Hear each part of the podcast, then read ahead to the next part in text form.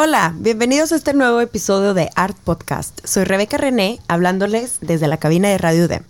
Muchas gracias por escucharnos y enviarnos sus comentarios sobre el último programa. Les comento que nuestra página de Instagram, Art Podcast MX, estamos subiendo una galería de apoyo visual al final de cada episodio. Así pueden tener imágenes de las obras, lugares o exposiciones de las que platicamos durante cada episodio. Esperamos que estas imágenes puedan darle un mayor sentido a la charla que tenemos con cada invitado. También les compartimos el contacto de ellos para que puedan darle seguimiento a sus proyectos o si quieren contactarlos, adelante. Recuerden que este es un programa de, difusión. Aquí solo les damos una pequeña probadita a lo que hacen nuestros invitados.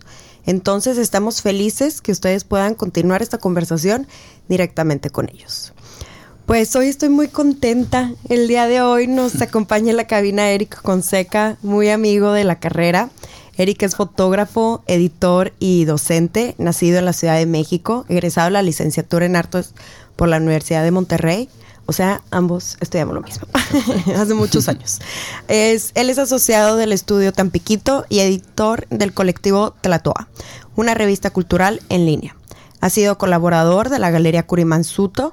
Su trabajo ha sido publicado en Forbes México, Excelsior, Milenio, Lens Culture, entre otras plataformas. Algunos de sus clientes han sido Twitter, Twins, Galería Alternativa 11, entre otros. Cuenta con diversas exposiciones colectivas en países como Estados Unidos, Hungría y México. Eric, bienvenido. Gracias por venir hoy al programa. No, hombre, gracias a ti por invitarme. La verdad es que estoy muy contenta de platicar contigo, ya que eres un creador. sí. Eh, eres un creador que busca generar conversaciones y reflexiones de nuestro propio entorno. Pues nos invitas a replantearnos imágenes sobre algunas situaciones, espacios y lugares, como también comunidades y personajes en nuestro país, ¿no? Em, antes de platicar un poquito más sobre esto, quiero empezar por la propia definición que le das a tu trabajo. Lo describes como un trabajo espontáneo y bueno, lo espontáneo es muy cerca, muy cercano a la experimentación, más o menos. Quiero que tú nos platiques un poquito más de esto. ¿Consideras que así empezó tu carrera en fotografía desde la espontaneidad? Eh, claro que es un elemento muy importante en mi eh, flujo de trabajo. Eh, lo espontáneo, lo aleatorio de la vida, pues siempre es algo que siempre he estado buscando desde, incluso desde antes de dedicarme a la fotografía, siempre he sido una persona que confía mucho, pues, en esos momentos, ¿no? Que en esa suerte, si digamos, esa fortuna de estar afuera y estar eh, explorando, ¿no? Y conociendo lugares, personas, culturas pero más que nada, pues, eh, digamos, confiar en esa intuición que, que una persona tiene, en, en, este caso soy yo, eh, de ir, eh, digamos, escuchando a mi intuición, escuchando... Hay un, hay un dicho o lema, si podemos decirlo, así en fotografía es trust your gut. Ay, claro. Que es cuando sientes esa ese momento de que ahí está la imagen que tienes que capturar. Esas maripositas, digamos, ¿no? Eh, esas maripositas que se sienten en el, en el estómago. Eh, siempre he sido una persona muy curiosa. Una persona bastante, eh, pues no sé, exploro mucho, me gusta mucho caminar. Cuando llego a un nuevo lugar, lo, primero que hago es empezar a caminar. Entonces, pues adentrarte en la cultura, conocer la localidad, y las personas. Más que nada, pues ver qué hay en la otra calle o ver qué hay a la, vuelta de la esquina, ¿no? Nunca quedarnos con la, la, primera impresión de un lugar, sino pues existen lugares que capaz si no están explorados por personas, entonces pues tú tienes esa oportunidad de, de hacerlo. Entonces, antes de que yo empezara a tomar fotografías, pues siempre se fue mi, mi dinámica pues... Creativa, ¿no? De exploración. De exploración. Eh, digo, hablando de la fotografía, si nos vamos un poco atrás, eh, yo considero que el 2011 fue como mi, mi año como de... Para comenzar, ¿no? Como, Con que, esta como que explotó todo esto del famoso street photography. Digo, ahorita vamos a llegar más, nos podemos adentrar más a, ese, a, ese, tema, ese, a ese término. Pero pues fue una algo muy fortuito, ¿no? Mi encuentro con la fotografía. Yo siempre he dicho que la foto me encontró a mí, no yo a la foto. Eh, voy a resumir brevemente mi, mi historia. Yo realmente nunca estudié fotografía, nunca me gustó la fotografía cuando era más pequeño. Yo, yo no soy la clásica historia del fotógrafo de que... Desde eh, chico. Desde que chico... Me dieron una cámara de, de ahí. Mi papá, encontré la cámara de mi papá. No, realmente... O sea, para ser sincero, yo de cierta manera tenía cierta aberración o tenía cierta eh, aversión, perdón, esa es la palabra, hacia la fotografía. Se me hacía algo pues lento, aburrido, eh, de cierta manera. No, no entendía por qué preparar un cuadro o preparar una escena tuviera tanto, tanta ciencia, ¿no? Entonces, mi papá fue una persona que siempre le ha gustado, o es una persona que siempre le ha gustado eh, pues la fotografía eh, tradicional. Análoga. Análoga, ¿no? Y siempre en los viajes familiares, pues siempre eh, preparaba la escena y nos decía que nos pusiéramos de tal, ma de tal manera. la composición. Ajá, y la luz está bien y así. Entonces yo, yo no entendía eso, ¿no? No entendía eh, esa paciencia que debes tener como fotógrafo para apreciar una escena y capturar ese momento. Entonces, pues hasta los 21, 22 años quizá, yo tenía esa pues esa alejamiento ¿no? de, esta, de esta disciplina, de este oficio. Eh, pero pues como, como todos los estudiantes, yo estaba estudiando en la universidad aquí en la UDEM eh, y de pronto salió un viaje, ¿no? Un viaje que muchos hacemos eh, durante la, la carrera. me fui a Europa y empecé a viajar y pues qué haces cuando te vas de viaje, pues te llevas una cámara, porque en esos momentos no había el smartphone.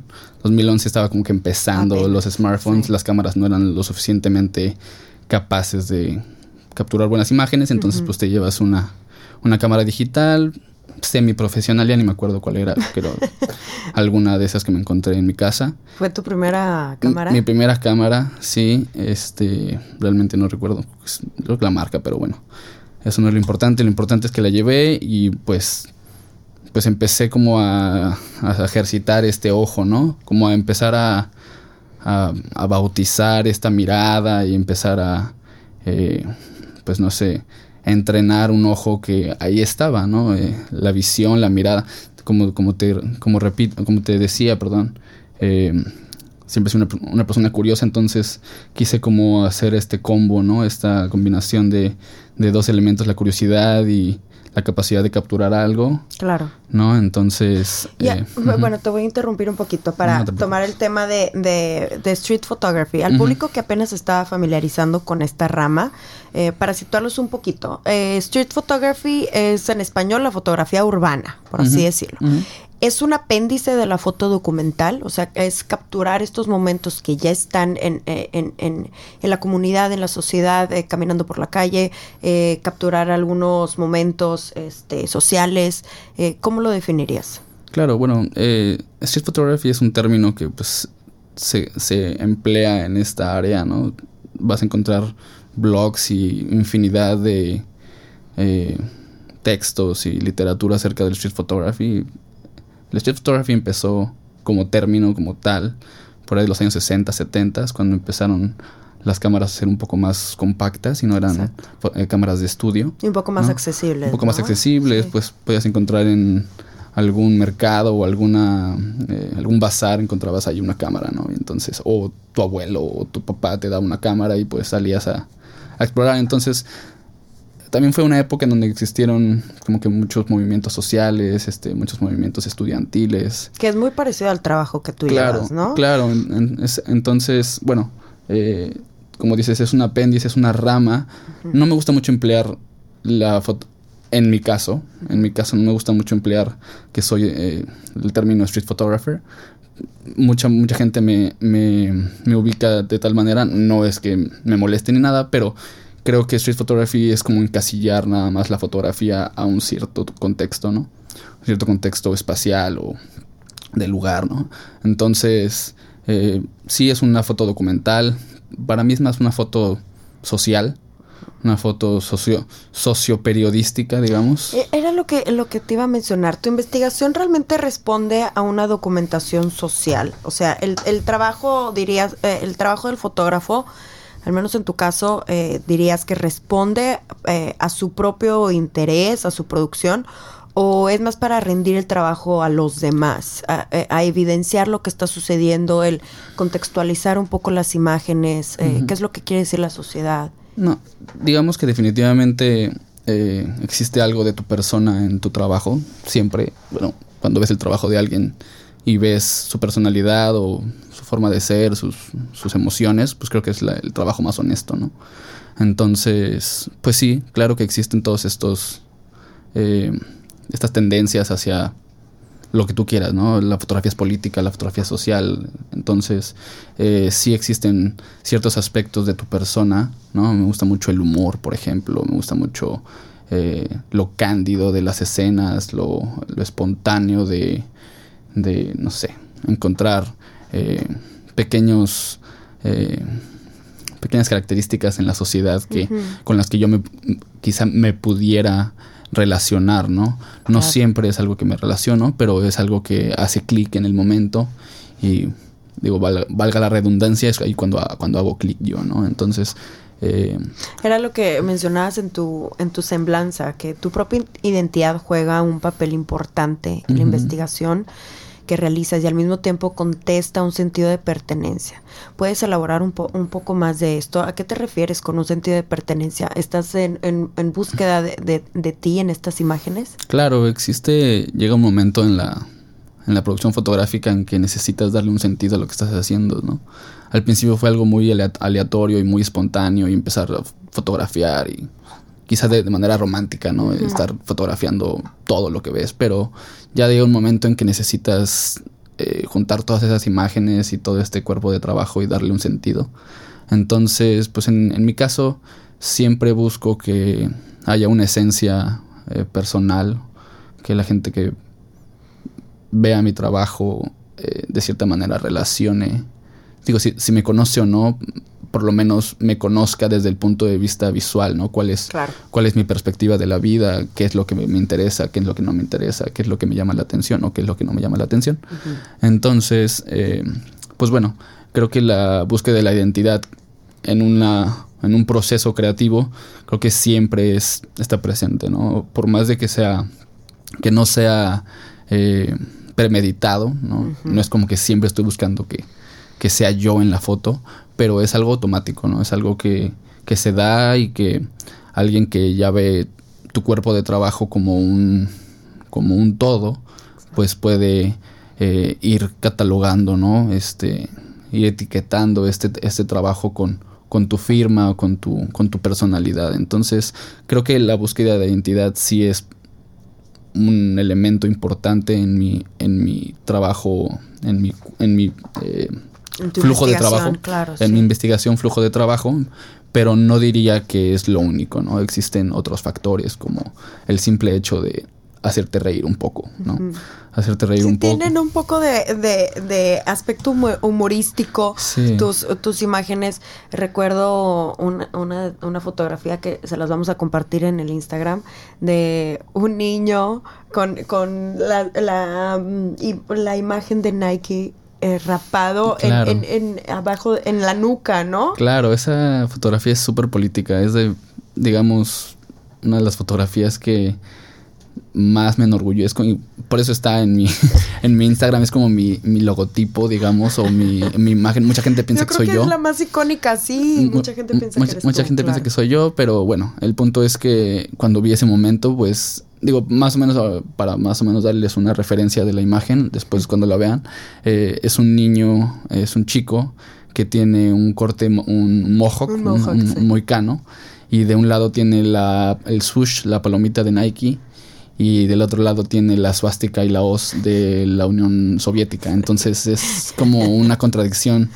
y es como capitalismo un, y comunismo. capitalismo y comunismo, ¿no? Y en estos tiempos creo que esa fotografía pues pudiera funcionar mucho en toda esta separación que existe, ¿no? De, ideales y es allí cuando regreso a que la, la fotografía es muy política, ¿no? Es, te, pregunto algo, Eric. En este proceso que tienes, eh, tomaste la fotografía, ¿le comentaste algo al niño? ¿Le preguntaste algo o, o prefieres mantenerte alejado del sujeto. Es algo que me preguntan mucho que si pregunto o no, pues algo que realmente no, no puedo contestar a ciencia cierta, pues todo depende de la situación, de cómo me sienta yo, qué es lo que quiera capturar, si quiero ser, si quiero ser este notado o no, si requiero una conexión más especial con mi sujeto a fotografiar, o simplemente vi algo que no necesita esa esa interacción. En este caso, de esta fotografía, te voy a contar rápido cómo estuvo. Digo, generalmente no hago esto, pero eh, yo me bajé, íbamos en un, en un viaje, en un viaje en carro y nos bajamos en un oxo, como te bajas en un oxo en la, carretera, y vi a este niño pasear a su perro, ¿no? Él también bajó de, él también bajó de un carro y bajó a su perro a pasear y de repente voltea y primero veo su, su, peinado cuando está frente a mí y pues bueno, es un niño con un mohawk, ¿no? Sí, no, no habías distinguido. no es tan, no es tan interesante, ¿no?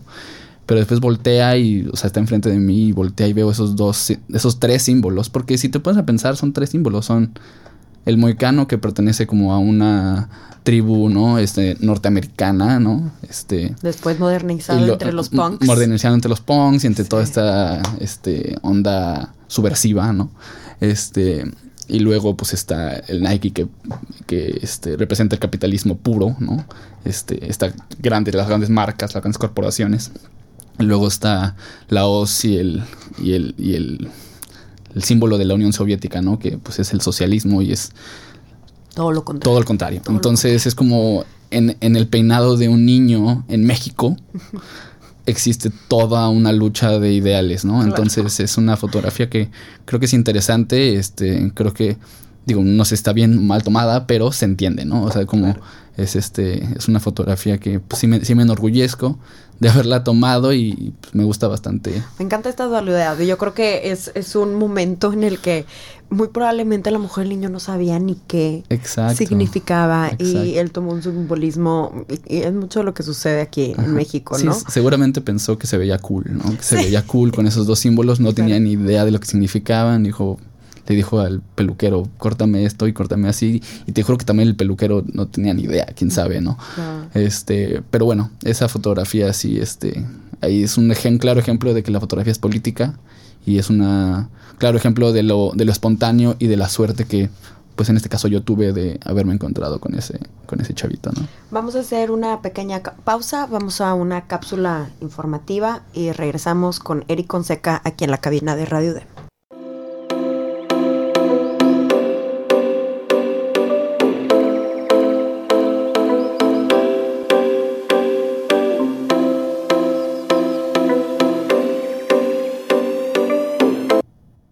En su libro Cámara Lúcida, escrito en 1980, el autor Roland Barthes, importante crítico, filósofo y escritor francés, realiza un análisis y reflexión sobre la misma naturaleza de las fotografías.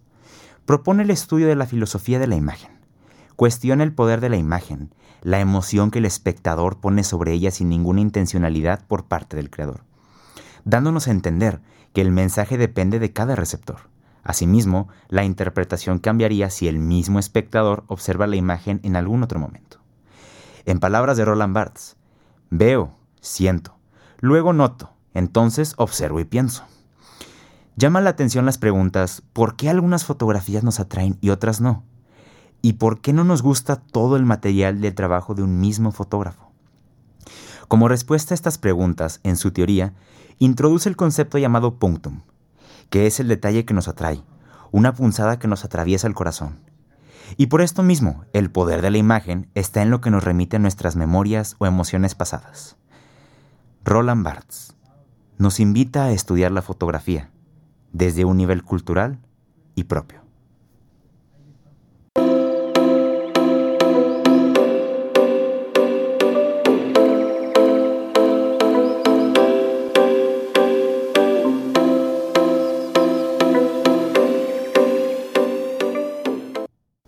Pues estamos de regreso en la cabina Radio Dem con Eric Conseca, fotógrafo, creador, docente de la Ciudad de México y nos acompaña aquí en Monterrey. Y pues bueno, antes de la pausa comentábamos de la relación que tiene el fotógrafo con sí mismo y la sociedad y algunos aspectos políticos y sociales que tiene la fotografía conocida como street photography, ¿no? Eric, como creador que has colaborado, bueno, con distintas iniciativas sociales, ¿me puedes platicar un poquito más sobre el proyecto Kin? Eh, recuerdo que fue un trabajo que realizaste con también otro fotógrafo, Rodrigo Chapa, mm, tu socio en el estudio Tampiquito, ¿no? Y que hicieron todo un viaje en las comunidades en Quintana Roo. Sí, claro. Eh, bueno, saludos a Chops por ahí, si me escucha al rato. Lo vamos a obligar. claro, definitivo. Eh, bueno, esta, este proyecto fue eh, financiado de una organización privada, específicamente un hotel, ¿no? Pero fue, fue algo que nos dio mucha libertad, o sea, nos dieron mucha libertad como de, de creación, o sea, ellos nos dieron unos parámetros que debíamos eh, seguir a su, a su a su gusto, digamos, pero... ¿En términos creativos eh, o de técnica? no, en términos, en términos de, los temas que ah, necesitaban. Era, es un, era un hotel que, bueno, es un hotel que estaba, eh, quería fotografías de la cultura maya, ¿no? Pero ellos querían que no fuera eh, fotografías trilladas, no, no, no fotografías el folclore que conocemos, claro. Entonces queríamos, querían que, que, le diéramos otro giro a este tema, que pues es una cultura que pues, se ha, se ha eh, tocado en el, en el, arte eh, mexicano infinidad de veces. Claro, es muy difícil. Entonces, ¿cómo puedes Dar una nueva propuesta, darle una nueva propuesta y ser creativo con este tema, ¿no? Entonces, eh, pues llegamos eh, casi casi a ciegas a, la selva maya, llegamos a Mérida y realmente no, no teníamos mucha idea de por dónde empezar, teníamos una agenda algo apretada, pero nos dieron cinco temas eh, que era la alimentación, los textiles, los, la astrología, la vida diaria y el sol. Bueno, los astros, ¿no? Astrología también, pero en específicamente el sol, porque pues, el sol es uno de los eh, unos elementos muy importantes en, en, la cultura maya, ¿no? De los muchos de los de los de los rituales y muchos de las eh, era veneración al sol. Era veneración al sol. Por eso me comentabas ahorita en unos momentos que Kin, eh, significa sol. Justamente así lo, así lo nombramos, lo nombramos este porque nos fuimos dando cuenta de que pues en casi toda su dinámica social el sol estaba presente en todo momento, ¿no? Desde la primera, la primera hora de la mañana y el primer rayo del sol que entraba por las cabañas, por ahí hay unas fotografías que luego... Eh, luego nos compartes. pudiéramos compartir. ¿Y qué fue lo que eh, descubriste trabajando con esta comunidad y haciendo este viaje? Sí, pues de, definitivamente aprendí cosas que no tenía, que no tenía idea en ese momento. Eh, empecé a, empezamos a relacionarnos con las comunidades empezamos a conocer personas que aún conservan todas estas tradiciones pues ancestrales, ¿no? Que sí estamos en un mundo globalizado, capitalista y como quieras como quieras llamarlo, pero ellos todavía tienen esa necesidad de conservar su, esencia y, y, pues sí, aunque es, hay muchas cosas que están occidentalizadas y este, ¿no? Pero todavía todavía tienen este este deseo de, de, que, de que no muera, ¿no? De que no que no se quede en el olvido lo que fue una de las culturas más importantes en la historia de la humanidad, ni siquiera de, México, ¿no? sino de, del mundo. Entonces empezamos, eh, pues, de, manera, de manera eh, pues, no sé, empírica, eh, a, explorar, pues, su contexto social, en donde trabajaban, en donde vivían, cómo se relacionaban, cuáles eran sus actividades. Entonces empezamos a, capturar estas imágenes en donde el sol estaba presente en cada una de las imágenes de diferentes, de diferentes formas, ¿no? Eh, como te decía, eh, el primer rayo de, sol, que es el primer rayo que, les indica que es el, nuevo día, ¿no? Y luego, eh, digamos, la comida, ¿no? La comida que que, que, se, que se consume a cierta hora y bajo, bajo ciertos, eh, pues ciertos, cierto contexto de climático, está muy extraño esto, pero ellos nada más consumen eh, sus alimentos eh, cuando hay ciertas como circunstancias obviamente tienen que alimentarse no pero como que tienen esta celebración de la comida cuando existe este esta eh, presencia del sol como Ay, mira, qué interesante. no no entonces bueno todas estas fotografías eh, nos dieron como un como resultado un proyecto pues diferente a lo que a lo que quizá teníamos imaginado o incluso la misma persona que nos que nos comisionaron esto eh, porque empezamos a crear una historia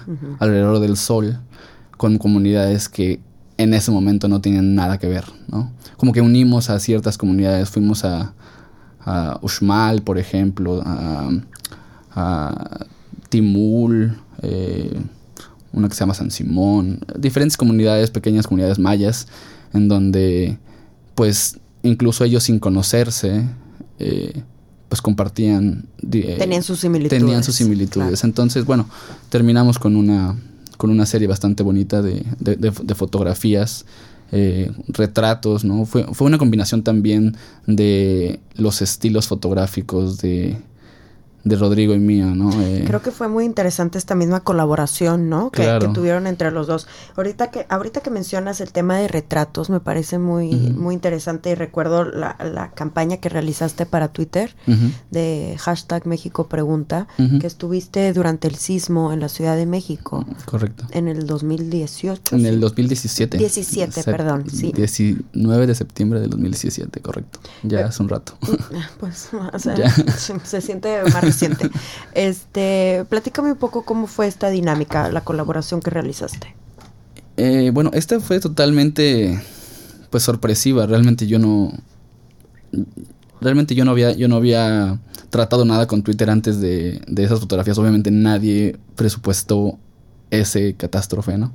Entonces, pues yo simplemente, eh, estando en el lugar de los hechos, pues tuve cierta eh, necesidad o responsabilidad como fotógrafo, pues de ir a capturar lo que iba, lo que veía y si de alguna manera eso iba a ayudar, ¿no? A que se, se conociera lo que estaba pasando y evidenciar. Evidenciar no simplemente y hacer una denuncia política también claro. de, la gente que está involucrada y el tipo de apoyo que estaban recibiendo claro, el gobierno para que la información no se se transgiversara y pues simplemente fue como cumplir con mi responsabilidad de, de fotógrafo y tienes una cámara y pues estás ahí, no te vas a nada más a esconder a ver, a ver qué pasa y que te salven. Sino pues me dediqué a, observar y existieron varias, varias fotografías pues que, mostraban eh, pues esa solidaridad de, la sociedad eh, mexicana y eh, obviamente el ejército y todos esos elementos, el gobierno, la perdón, iniciativa privada y diferentes elementos que pues en ese momento todos se unieron en un, en un todo se olvidaron de quién es quién y es simplemente vamos a pues vamos a ayudar, ¿no? Entonces, eh, bueno, existe una imagen que fue la, seleccionada para esta campaña. Esta campaña se realizó en el 2017 previo a las elecciones presidenciales.